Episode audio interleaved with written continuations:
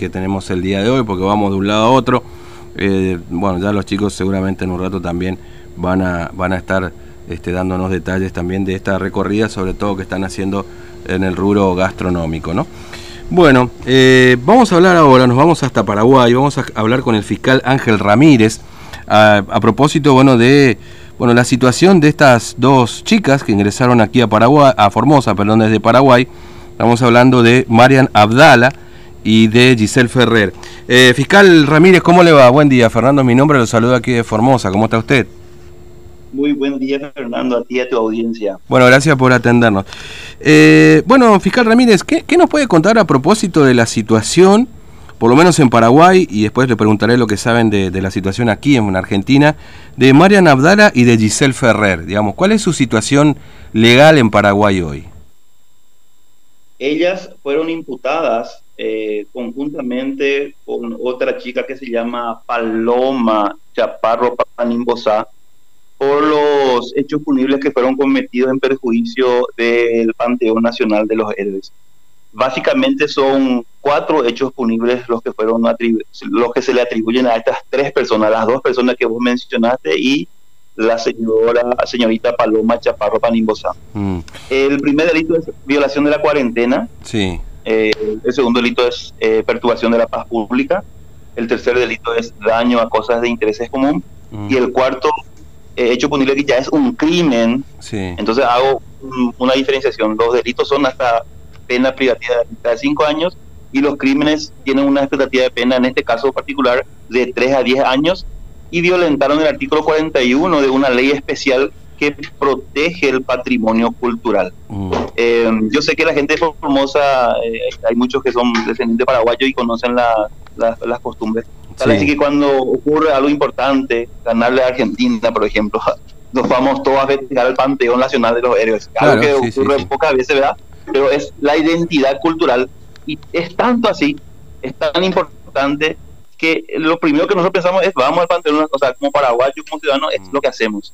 Entonces esta ley especial es muy especial y eh, lo castiga como un crimen. Tiene una expectativa de pena de tres a 10 años. Entonces, a raíz de eso, eh, fueron imputadas con pedido de rebeldía.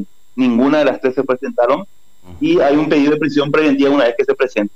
El día de ayer, cuando tuvimos conocimiento a través de los medios de, a través de internet de que estarían ellas en la Argentina, cosa que ustedes ahora me están confirmando oficialmente, hablé con el productor de nombre Diego. Sí, con nuestro productor, con Diego, sí, sí, efectivamente. Y, nos comentó de que ayer ellas estuvieron en, en un hotel que se llama Ronnie, sí, sí. que fueron los eh, que fueron ustedes hoy a las 8 de la mañana a, a buscarla allí ya no se encontraban en el mm. hotel.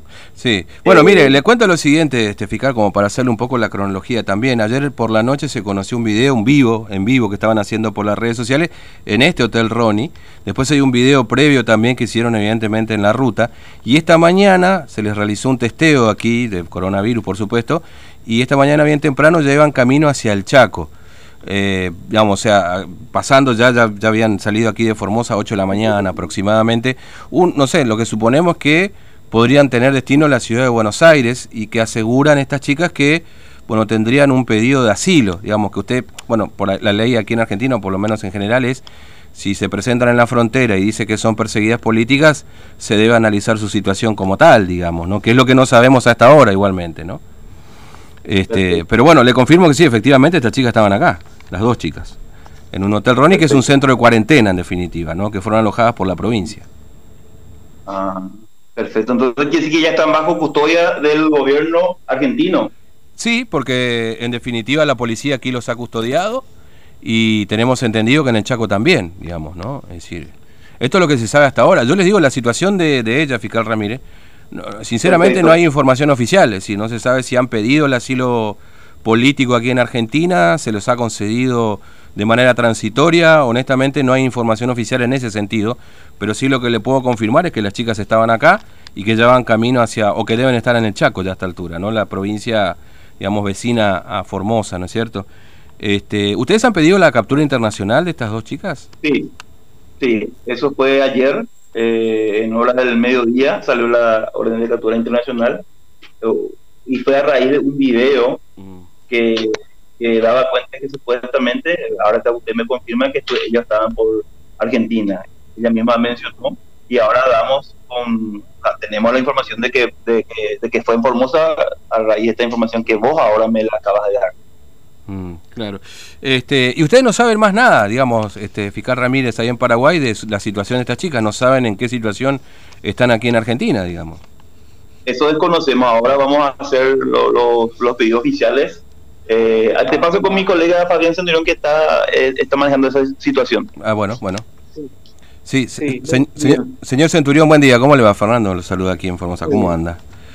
Bueno, a ver, eh, ¿qué saben de la situación de estas chicas acá en, Argentina, digamos? Ya, no están más en Formosa, han estado, estuvieron ayer, viajaron hoy hacia el Chaco.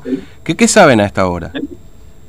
Bueno, para ser, para ser franco, el día ayer estuve conversando con el cónsul de Argentina aquí en Paraguay también a fin de a fin de a fin de consultar si es que había algún pedido formal de asilo o sobre estas personas el cónsul consultó con el con, con gente de la embajada de Argentina aquí en Paraguay, aquí en Paraguay, nuestro país, y me dijo que no, estaba formalizado ningún pedido. Bueno, eso por lo menos se me dijo por teléfono. Entonces, mm. inclusive él me dijo que yo formalice una solicitud para ver la situación jurídica de las mismas en torno a, a ver si es que estas personas solicitaron, formalizaron, presentaron en alguna instancia un pedido de asilo. Claro.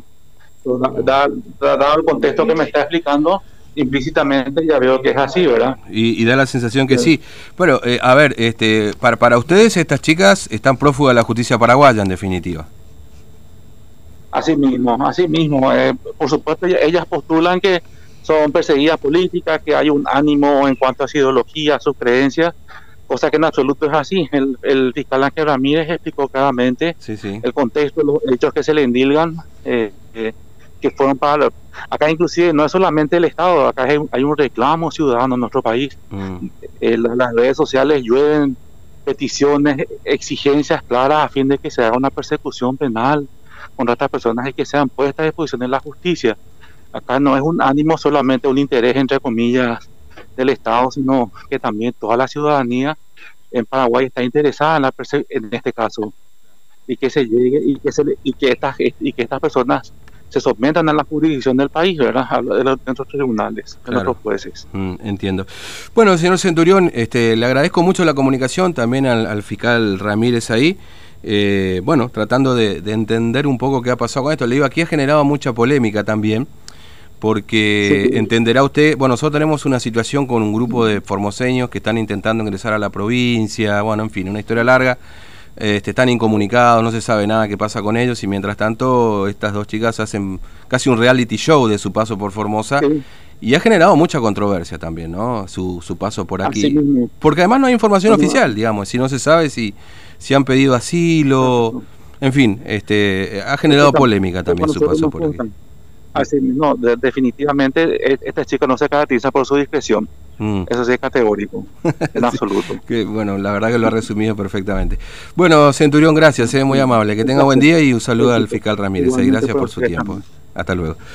Bueno, creo que lo ha resumido perfectamente el señor Fabián Centurión, con que hablábamos recién, no se caracterizan por su discreción, ha dicho sobre estas dos chicas.